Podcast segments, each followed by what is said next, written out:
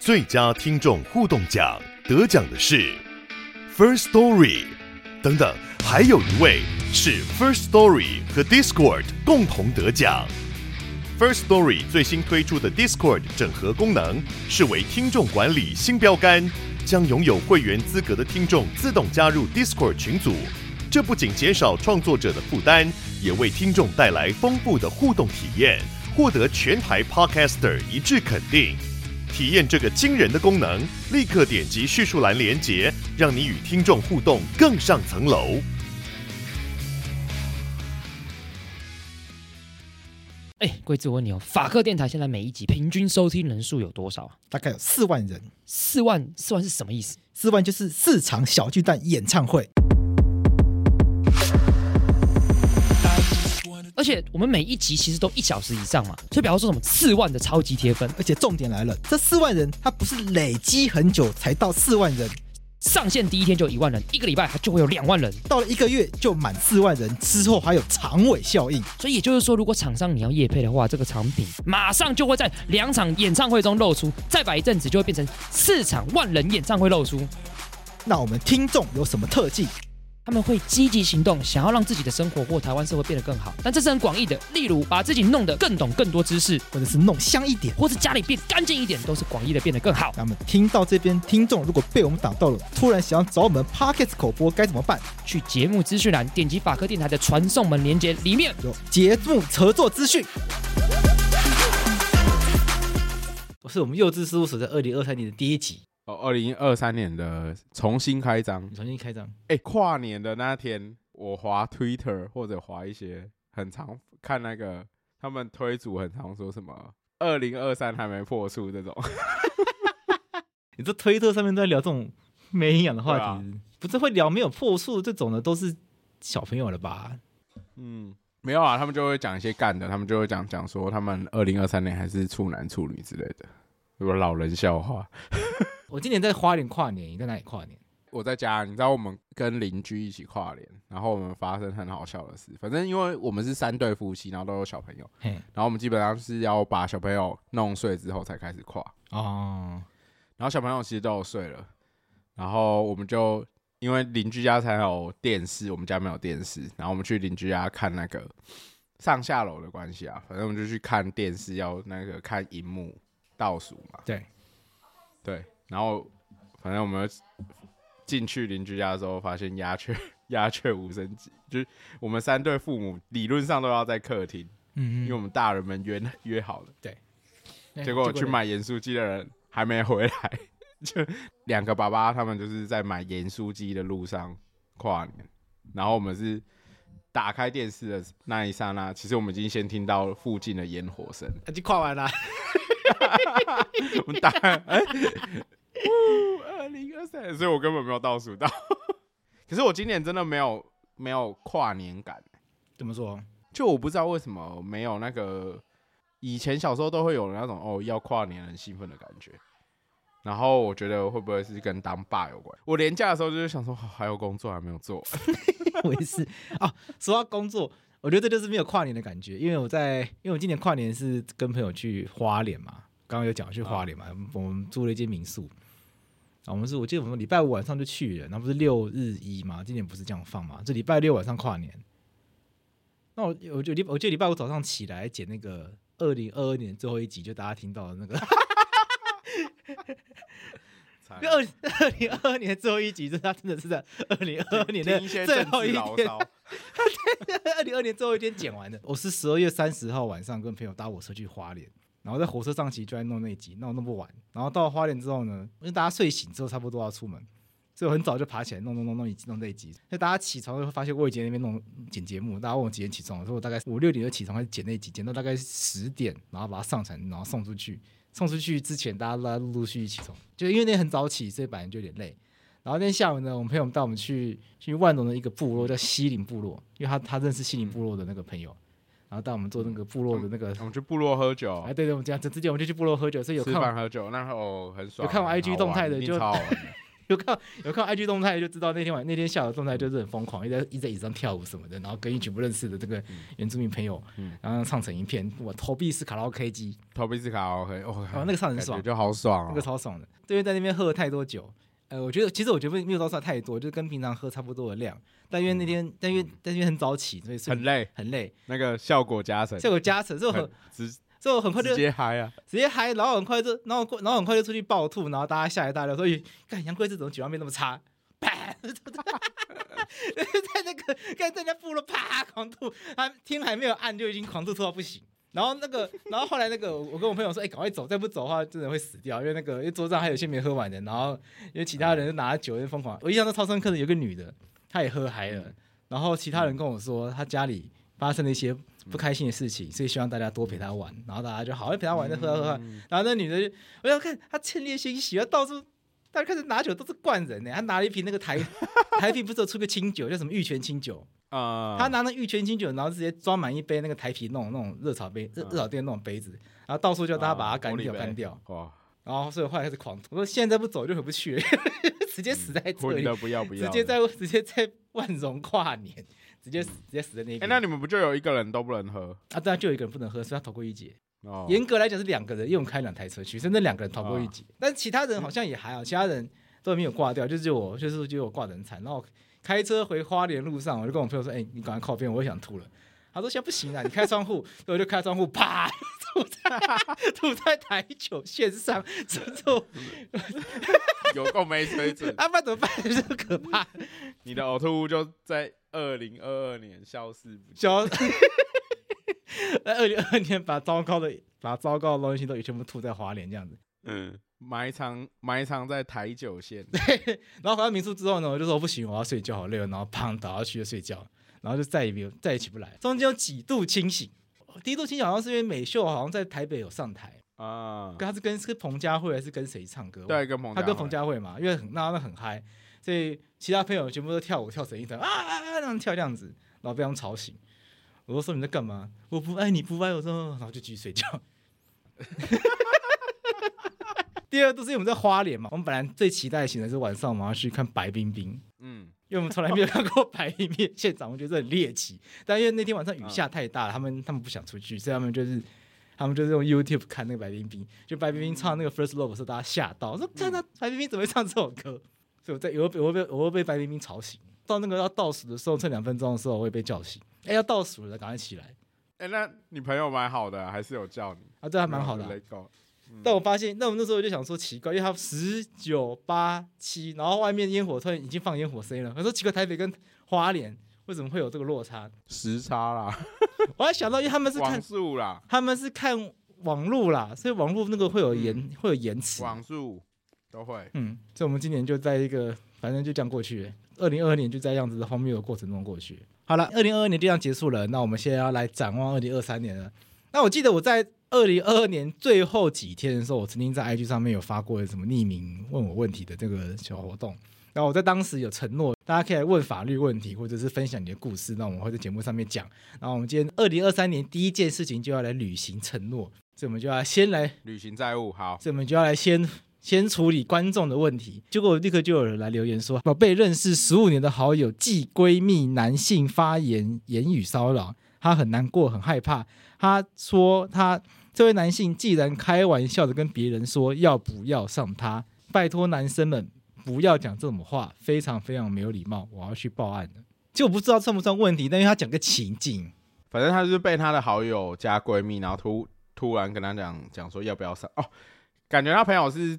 对着别人，然后说：“哎、欸，你要不要上他？”这样子，这感觉就是在那种男男女女喝酒的场合的时候，然后他的好友可能觉得这是一个好笑的玩笑，然后喝嗨了。对，可是我没有要帮这个人开脱啦，我没有帮他开脱啊，这个是很不 OK 的事情吧？这样算性骚扰吧？算啦，算啦，算啦，这完全就是有性的敌意，他就是邀请别人去上他，而且不管是认识几年，那个同意权本来就在自己身上啊，他怎么？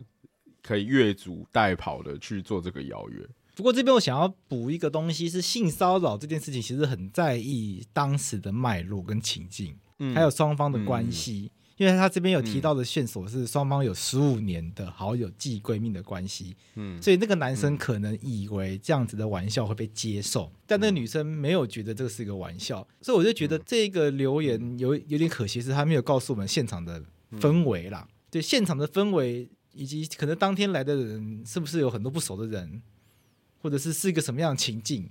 所以让一个十五年的闺蜜开这样的玩笑，会让她害怕到，因为她写她想要去报案呢。嗯，对啊，那就去报案了。我觉得去报案了。这是就所以这边要提醒大家，就是这种玩笑还是不适合乱开，因为你永远都不知道人家，你可能以为你跟他很熟，一定觉得干认识这么久还好。对，可是其实这个就已经太过火，太过火了。嗯，所以这种跟性有关的玩笑，除非你非常非常有把握。知道你讲这个，对方一定可以接受。你要有，否则的话，都都不是一个很适当的，都不是一个很适当拿来开玩笑的题材啦。所以我们有一位听众朋友，他的二零二二年的倒数半年是在害害怕跟对啊，干你娘毁了人家的二二二年了，好惨啊，还是很过分。对啊，好让人家的心跟台九线一样。我建议是去提告，然后因为我觉得这个过程就是。我觉得性骚扰的提告有一个好处是，他可以让对方知道他错了。然后性骚扰虽然那个就是他不是那种会关十年的罪，对，所以这个警惕意味够，然后也可以要赔偿，对啊。最后一题是这个听众说，他喜欢躲在公厕的大便间，躲在里面全裸尻枪，而且故意不锁门，期待有人会打开门撞见我正在自慰。我很享受这样子的快感，但不知道这样会不会触法。希望。两位可以帮忙解惑，谢谢。这不就是一个典型大家心目中的变态样貌吗？哎、欸，我哎、欸，我觉得这是他问了一个蛮难的法律问题，哎，就是，哎、欸，以前不是那以在以前不是都会有一种画面，就是半夜夜黑风高的时候呢，会突然有在那种寒冷的夜晚，有人穿那种貂皮，有人穿那种。像大衣，穿那种大露鸟那种，对大衣，然后突然冲到一个女生面前，打开来，里面是全裸的，然后露鸟，然后吓得女生花容失色啊，然后跑掉这样子，你不觉得这个是跟那个就是公然猥亵完全没有问题吗？对啊，哦，那种情况，因为他在大街之上把大衣打开，然后露出他的鸟，但是这个听众朋友他的这个状况就比较特别一点。他是躲在这个公厕里面，所以这个公厕本身一个私密的，本身就是私密的，但他是故意不锁门，所以就会像惊喜箱一样 打开了。哎呀，怎么会有人在烤墙？哎呀，哎，好好看，啊。怎么有人？这个时候呢，打开门这个人呢，就可以有就有两个选项，一个是花容失色尖叫跑出去，第二个是很开心的加入他，然后进去一起烤。好，对，靠背最好会有第二种，有啦，第二种是太。第二种可能就骗看太多，哎，这世界这个这个世界上是多元的，好不好？就是什么人都有，好吧？还是我们要尊重？就 OK，我觉得这个这个听众的这个，这算是一种比较特殊的性癖好啦。就在这样子的情境下面呢，可以享受到更愉悦的这个性的快感。那对于性癖好部分呢，我们都尊重，我们都尊重。但是如果性癖好本身有违法的话，那就当然就真的不不无法被容许嘛。好，我觉得这题很难的。对啊，觉得。如果回到法条讨论的话，法条规范的就是公然猥亵是意图公人观览嘛，然后他是故意不锁门的嘛。对啊，那公厕是不是算一个公然的地方，还是是私密的地方？那看你讲的那个公厕，因为他是躲在公厕的大便间里面，大便间显然没有那么公然。可是如果你把它，可是你看哦，可是公厕本身就是来来去去。挑战一下你的见解，我挑战一下你的见解。啊，你讲，因为。因为陈时中可以，公厕是不是？你说说陈时中头可以伸过去吗？不是，公厕是一个任何人都可以进入的地方。嗯、对，因为曾经有见解是那个公然侮辱的见解，虽然这是不完全可以比附原因啦。就是，比如说你在公厕里面写侮辱的字眼，会不会有公然侮辱的问题？哦，比如说我在公厕里面就写杨贵智王八蛋，对吧？这样算是公然侮辱哎，啊，因为公那个就是哦，因为大便间就是来来去去，很多人会看呐、啊，不特定多数人会使用。对啊，呃，我忘记是促转星期四还是在林家豪老师那一集，反正就案例就是有一个人在那个大便间里面，好像写蒋介石王八蛋，然后就就意图颠覆政体，就就叛国啊！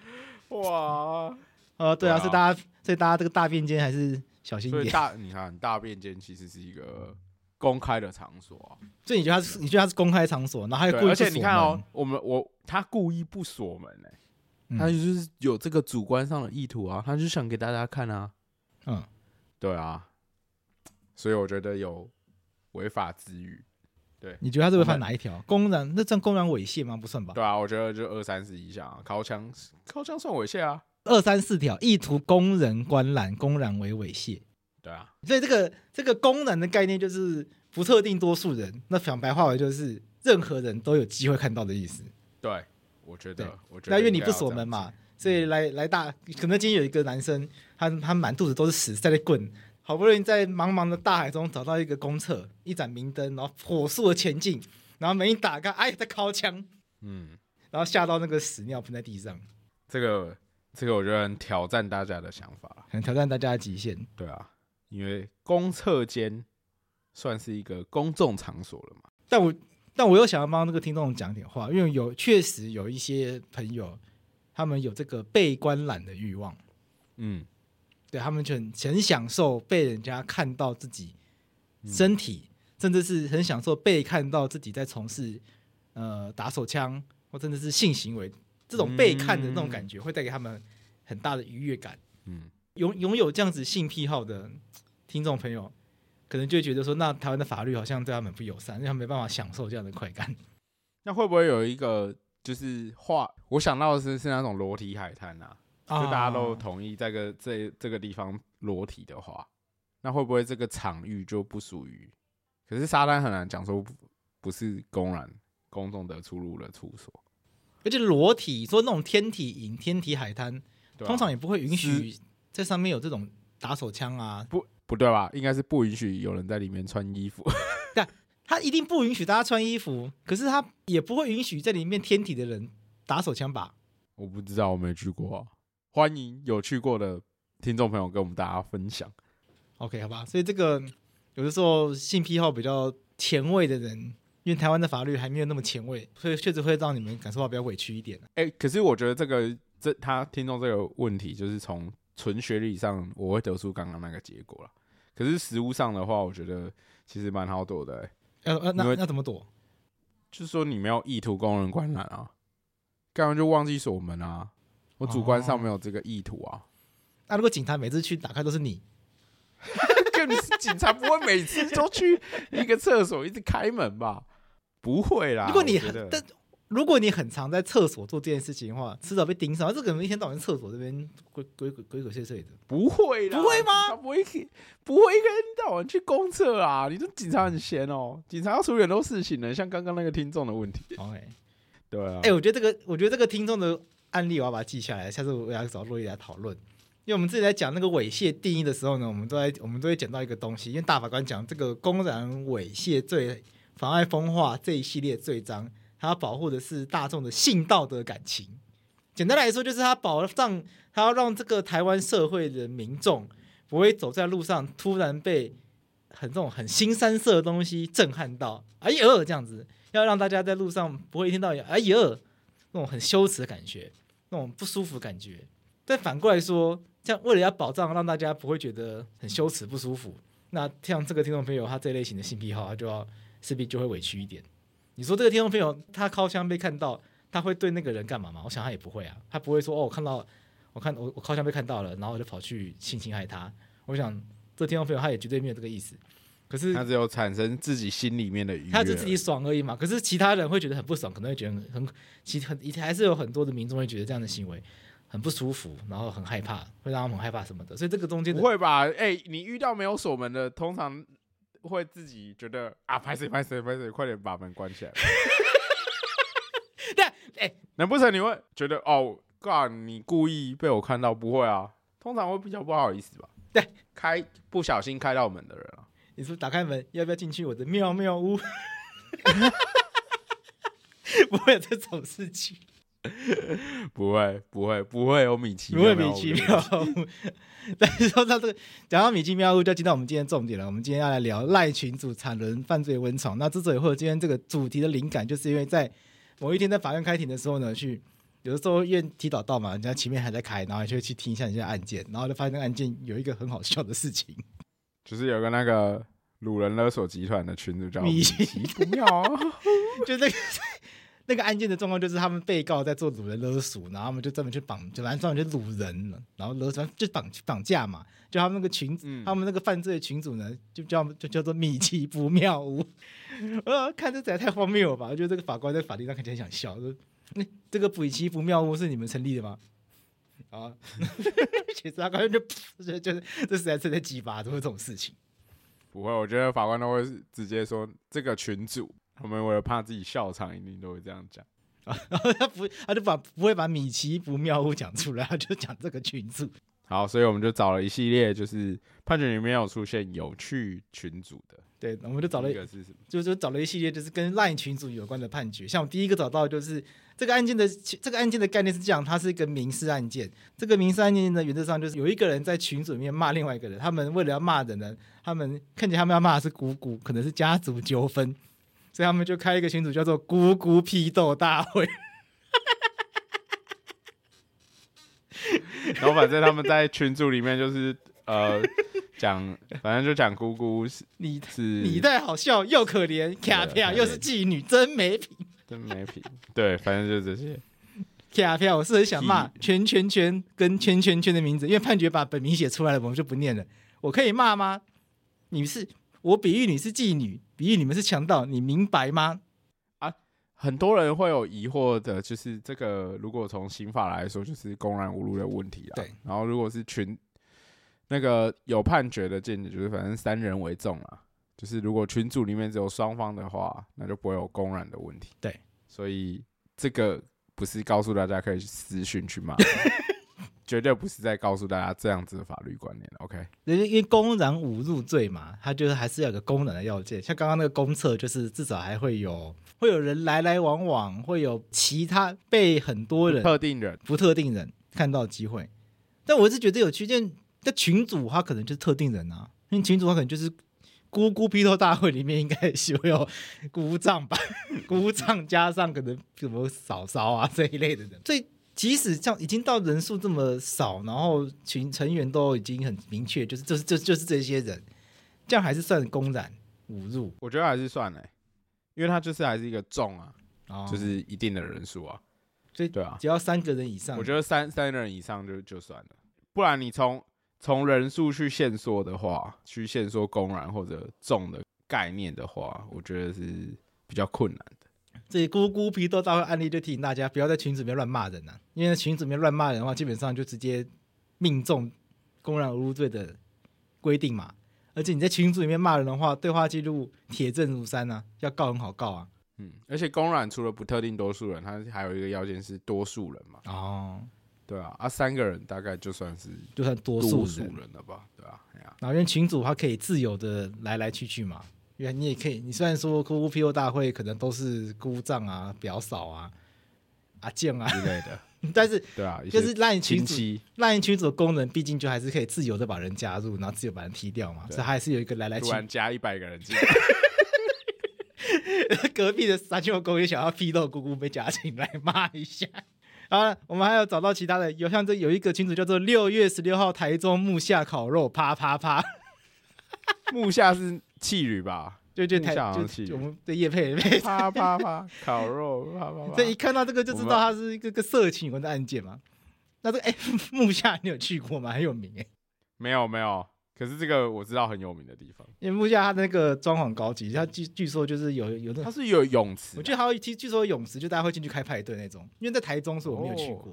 哦、好，欢迎去过的朋友跟我们跟我分享一下。但我有听那个去过的描述过，就是它可能是一，它可能不不知道是一栋还是怎样，反正就是会有派，就是会有泳池，然后有一些房间还会有镜子，镜子。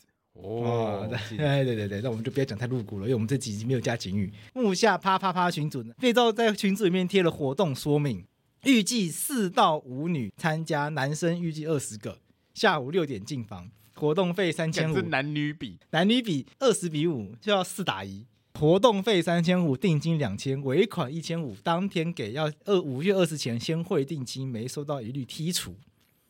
然后这时候就一大堆人按照指示加入。群组，然后并完成汇款，然后最后呢，开这个群组的人被这个检察官起诉，起诉的罪名是性交易，性交易还是还是诈欺？大家没有，哎、欸，大家没有、欸，看起来看起来没有诈欺，因为他们还要办烤肉活动，所以在里面讨论到要买什么烤肉。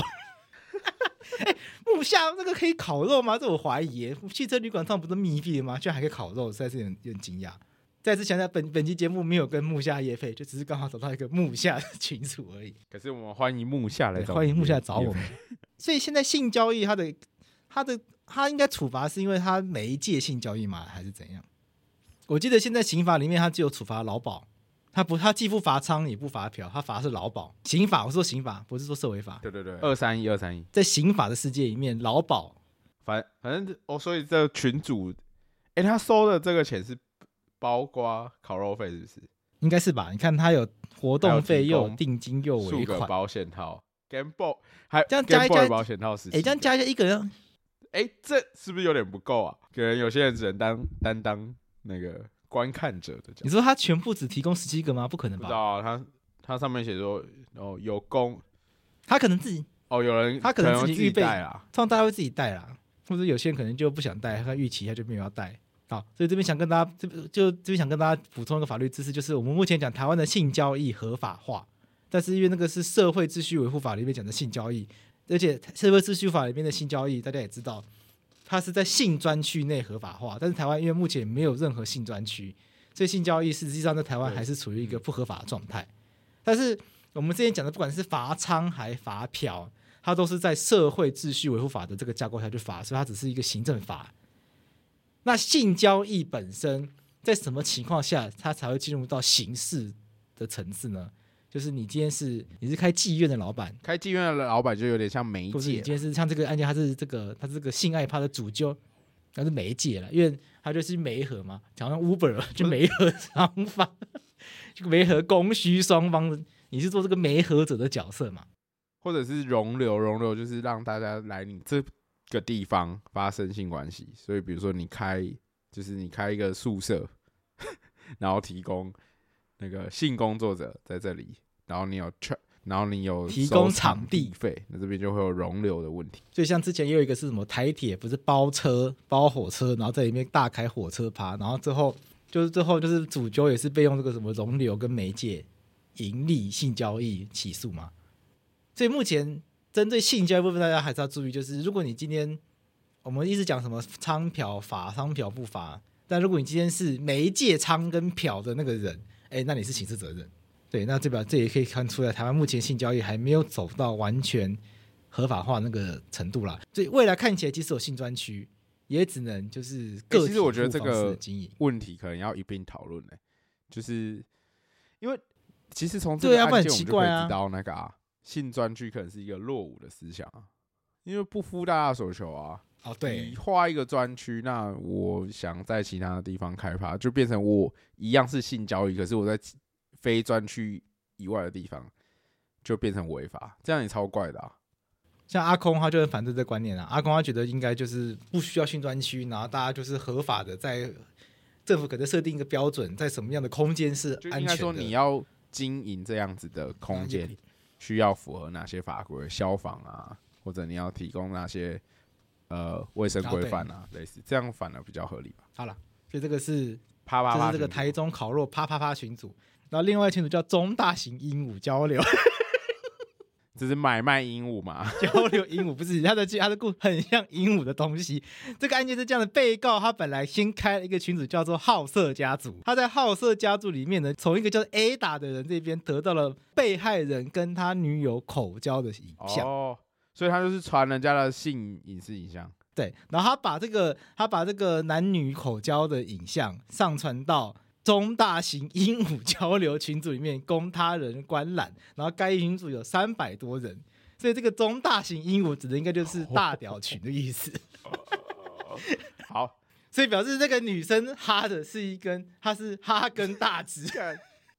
哎、欸，这其实就是我们之前有讨论过那个散播性私密影像的问题啊。就因为他如果按照目前的状况，他传播这个就是。跟散播猥亵不，就是他传的是人家的私密影像，可是他变成跟传了一部 A 片，对，一个 A 图，或者是呃人家的写真是一样的问题，所以就是有法律评价上不足的问题。因为他这个好像还有会有那个透过人家的设备知悉他人的秘密的问题，就还会有妨碍秘密的部分啊。对，这样也算是利用设备这些秘密。我对妨碍秘密那个想法还停留在那个很落伍的什么拿望远镜偷看。是三一五之一的部分。你讲的是三三百一十八条之一，无故利用电脑知悉他的秘密，因为他是透过电脑嘛。哦对，所以还会有那条的。哦，所以利用手机去拿到人家的性私密影像，其实也会有妨碍秘密的问题，因为是利用手机去取得人家的性私密、私性私密，应该性私密影像应该算是秘密。这样。对，这条法律评价也很轻，所以会有不足的问题啦。然后也没有评价到性私密影像的问题。对，呃，目前行政院是提出了这个修法草案，啊，那不知道在说什么时候会 啊？还 没有啦，出院会啦，出院会。慢啊，好慢啊。是那个立法院啊，那个执政党要不要动起来的问题啊？再不动起来，二零二四要换白，要告别民进党了。我们二零我们最后一集的主题告别民进党。另外一个群主就是心灵鸡汤，这个还好吧？很多感觉这种群主很常见呢，感觉在那种身心灵业，对啊。你就听完了，因为心灵鸡汤就是要让自己心身心灵受创的时候补一下，应该要每天会传送一个讯息，说今天的你累了，有加班到深夜。类似这种，你很棒。在宁静的夜晚，拿起一杯红酒，回想一下自己做哪些好事，帮助了哪些人。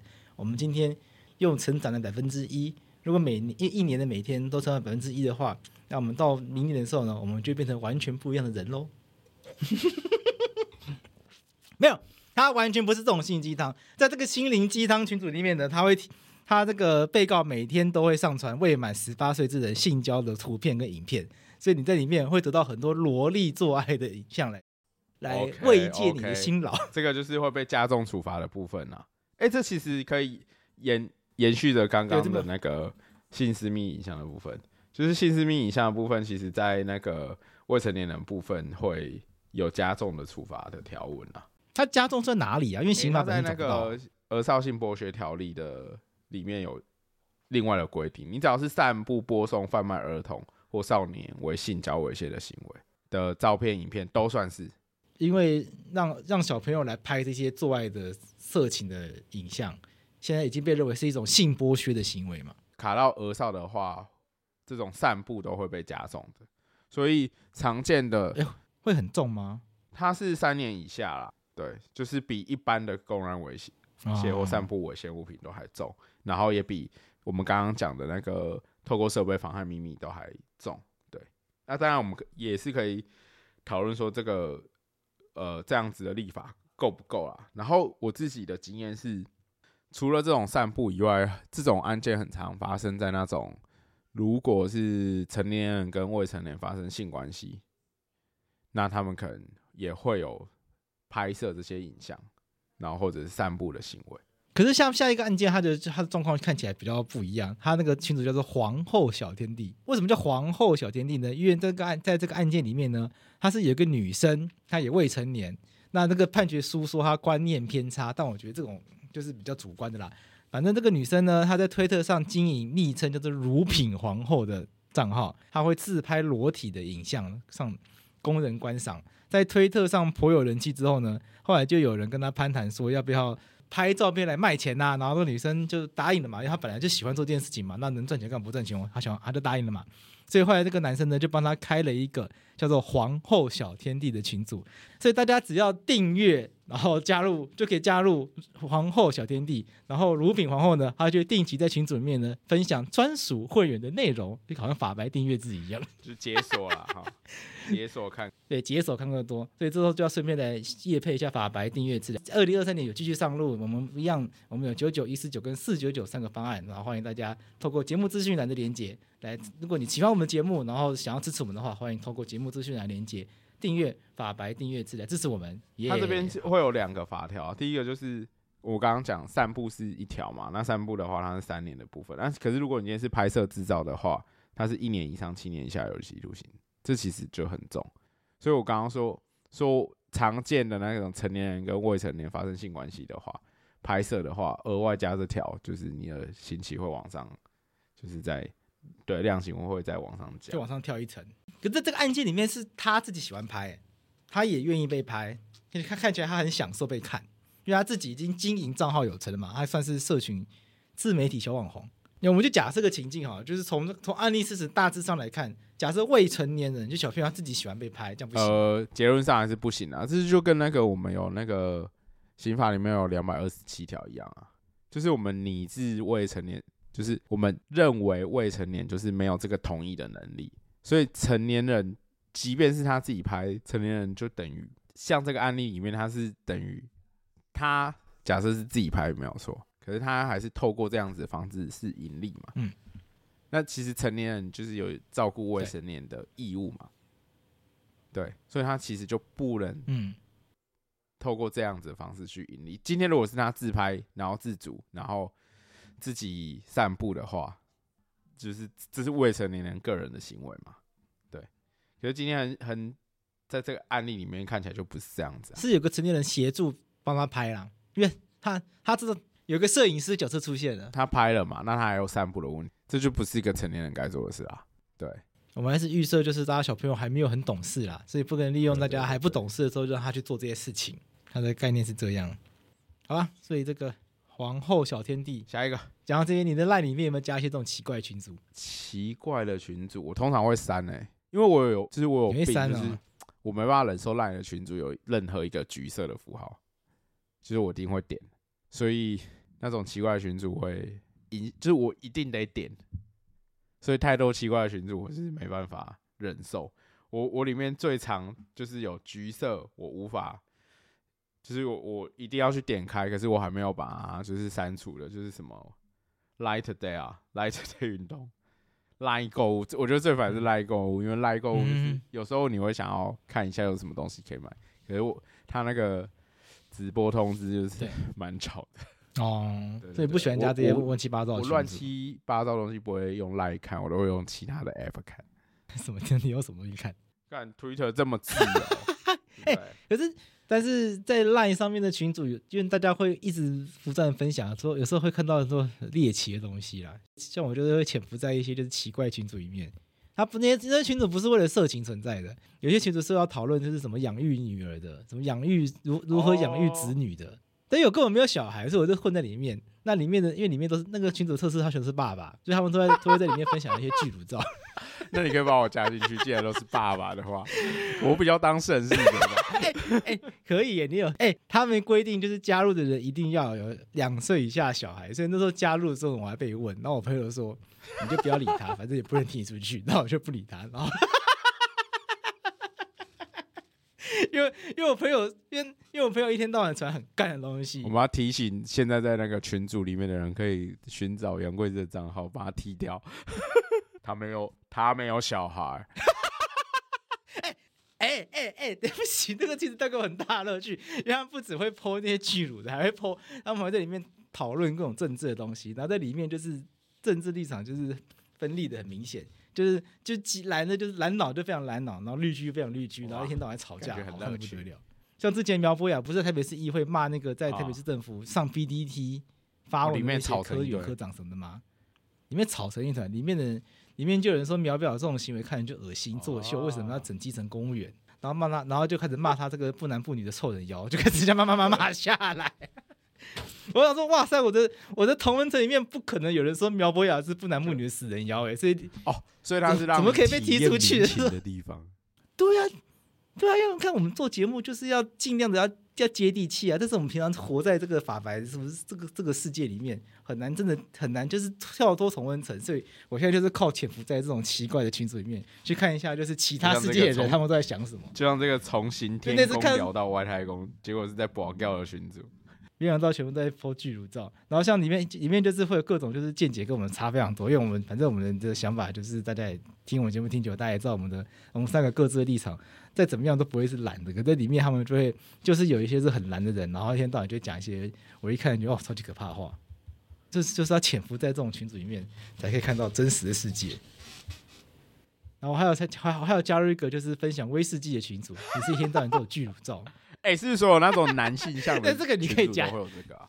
我跟你讲，我没有加这个，可是我我有一些就是球团的比如说打棒球的、打篮球的那种社团的，里面偶尔也都会出现这个。好啦，所以大家加入烂群组的话，还是要啊，慎选慎啊选，不要加到那个，至少不要加到那个那个儿少性剥削的。哎、欸，看那个未成年人的，实在是也也太不像话了吧？我相信有些人是有病啊，就是病吗？对，某种心理上面的疾病，好像会有这样子的情况。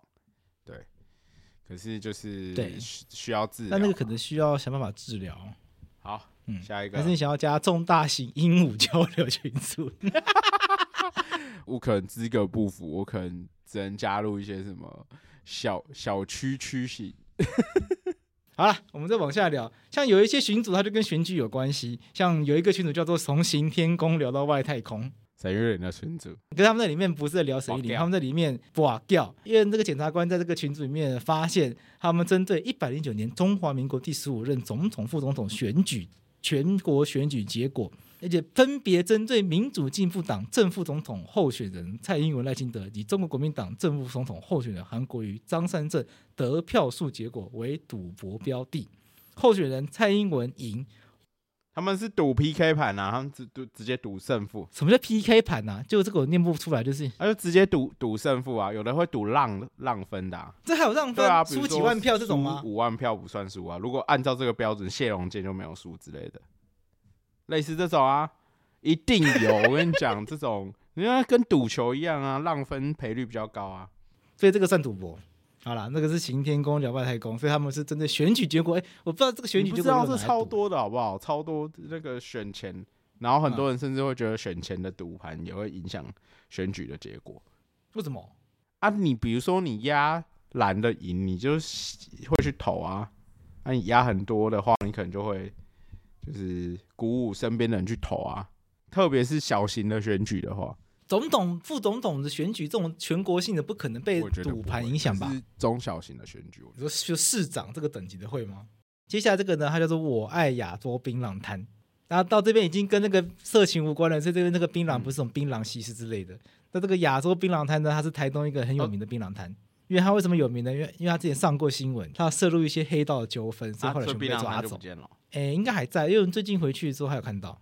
我刚刚查一下，它还有三个分店呢，是连锁型的槟榔摊。就你你打你在台东市搜寻亚洲槟榔，因为他会跑出好几个槟榔王专卖店。哎、欸，真的有新闻哎，蔬果加工。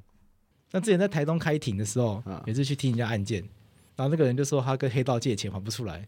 然后检察官就很凶问他：“啊，你是跟亚洲槟榔借钱，但还不出来啊？”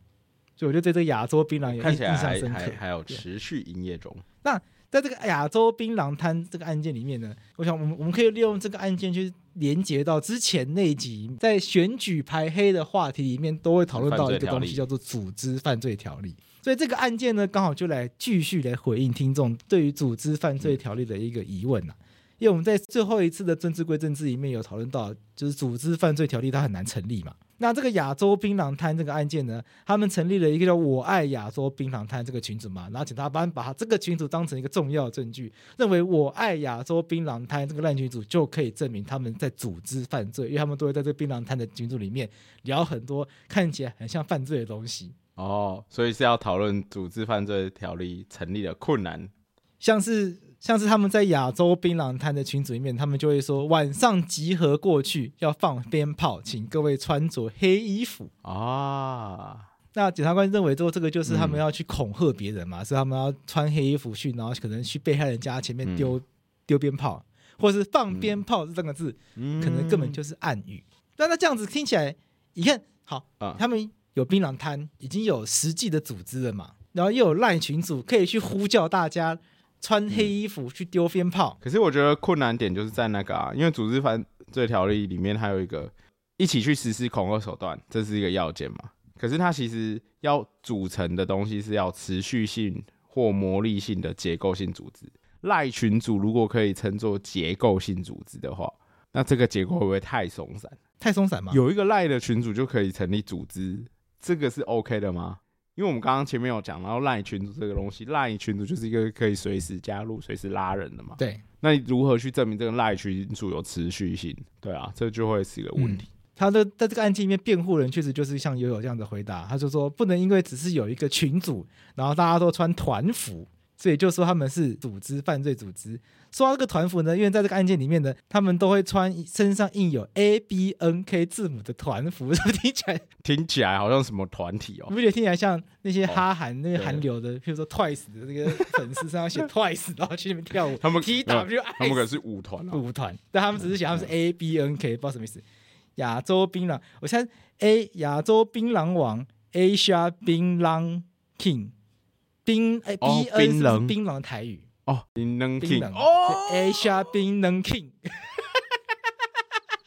哎，破解出来了，好强哦，Asia 冰冷 King，他们在庭这边还有团服款式的票选统计，被告丑圈圈甚至表示直接用亚洲 logo 超呛，呛到抓不住，但是出头阵可能就全部组织了，他是这样讲。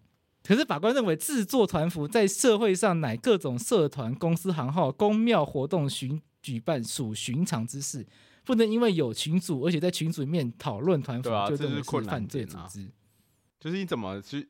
我觉得那个组织犯罪条例问题，就是在于说，他那个条文，因为罪行法定，所以法官还是要回归条文去应用这条法条嘛。所以光赖群组就没办法符合刚刚那个结构性，然后。再就是结构性会，因为其实用结构性这样的字眼，其实它附带的的意思是说会有上下嘛，团辅也没办法直接彰显出上下跟管理的概念啊，它结构性就有点科层的感觉嘛，对啊，所以要是要是我打也是会这样抗辩啊，就是你团辅没办法证明这这件事情啊，更何况很多饮料店 团辅啊，那如果今天灭火器又。灭火器也有那个团服啊，拍摄少年也有啊。对，大家可能会觉得说，为什么要让它成立这么困难？可是你试想，如果让它成立很容易哦。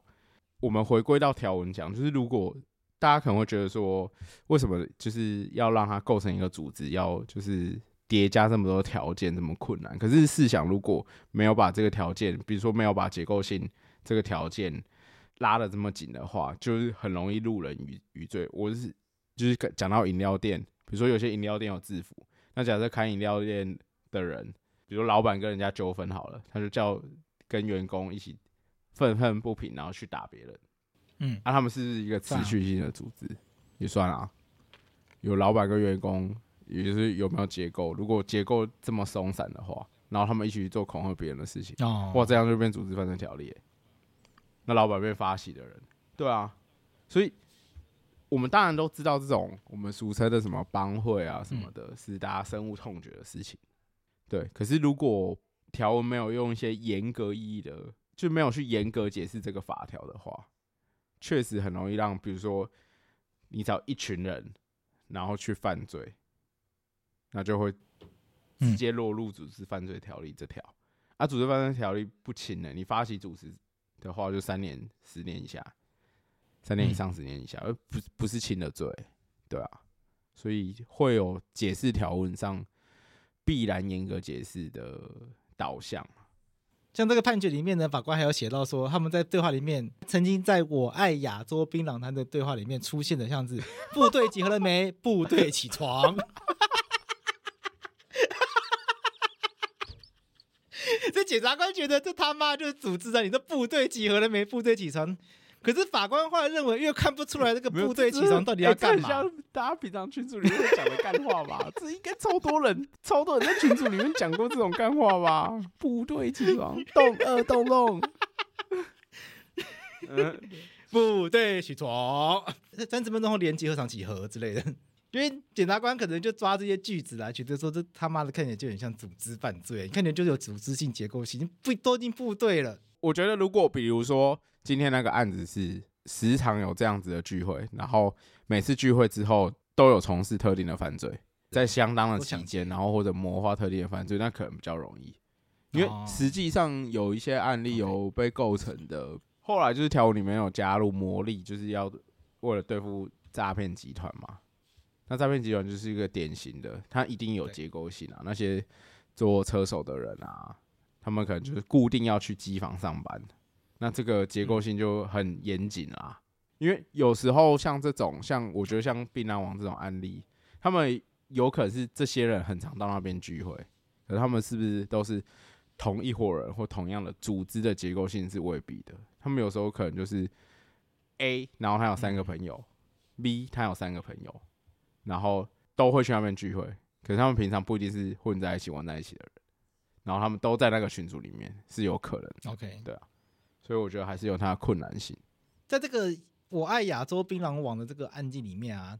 他这些被告后来录各自都被判了一些罪啦，比如说大部分都有这个共同图利聚众赌博罪，讲、嗯、直接就经营赌场啦。这看起来亚洲槟榔王看起来后面有在经营赌场，那、嗯、有一些人有犯强制罪，有一些人有犯恐吓危害安全罪。所以你把这些人都各自看的时候，这些人每一个都是那种地方上的混混。可是混混聚在一起，组织不一定会成为组织犯罪条例里面讲的那个，比如说帮派的概念。混混聚在一起变一大群混混，其实他也不一定能够直接跟所谓的帮派画上等号。嗯，所以我觉得这是困难点的地方。OK，稍微提一下之前那个主题，就是所以我觉得，因为组织犯罪条例它构成严格许多，所以大家才会想说排黑条款是不是要适度的再多加一点东西进去。但我觉得我们之后可以再来讨论，因为我们在最后一集是讲到排黑条款要加什么这些东西是有争议的。那我后来有找到。剪辑完之后才找到，而其实好，其实也有一些具体的加入的东西是已经被拿出来讨论的。譬如说违反那个枪炮弹药条例，或者是有这个贩毒，有违反有违反那个毒品防毒品防治毒品危害防治条例，违反毒品危害防治条例，但不包括单纯吸食等等这些情况，还有什么国安法等等的，把一些大家想象比较。就它往这方向去扩大，这些扩大方向是不是合适的？我们之后可以再开一集来讨论。嗯、也许在下一集的政治规政治归幼稚吧，因为我想这个话题应该会。嗯、应该就觉得除了除了那些金融犯罪也要放进去啊。好了，今天这集我们透过这个各种奇怪烂群组的名称，讲了很多有趣的这个跟刑法有关的犯罪知识啦。那希望大家透过这一集可以学到一些法律的知识啊。那如果大家有任何疑问的话，欢迎上 Apple Podcast 或者 First Story 来留言给我们，也可以私讯我跟悠悠告诉我们。你对我们节目想法，或者是，如果是你，或者是你有任何的问题，或者是你有任何的故事，想要跟我们分享，让我们在节目上分享给大家的话，就像是二零二二年最后半小时那一位遭到性骚扰的可怜小姐，或者是寂寞独守在公厕里面等待大家打开他惊喜妙妙屋的这位听众。如果你们想像他们一样，把你们的故事分享给我们，然后让我们在节目上分享出来，然后讨论里面一些法律问题的话，都欢迎你私信我们，或者是寄信到法白的 email，或者是在 Apple Podcast 在 First Story 上面留言给我们都可以哦。那这集就到这边吧，那我们下次再见，拜拜，拜拜。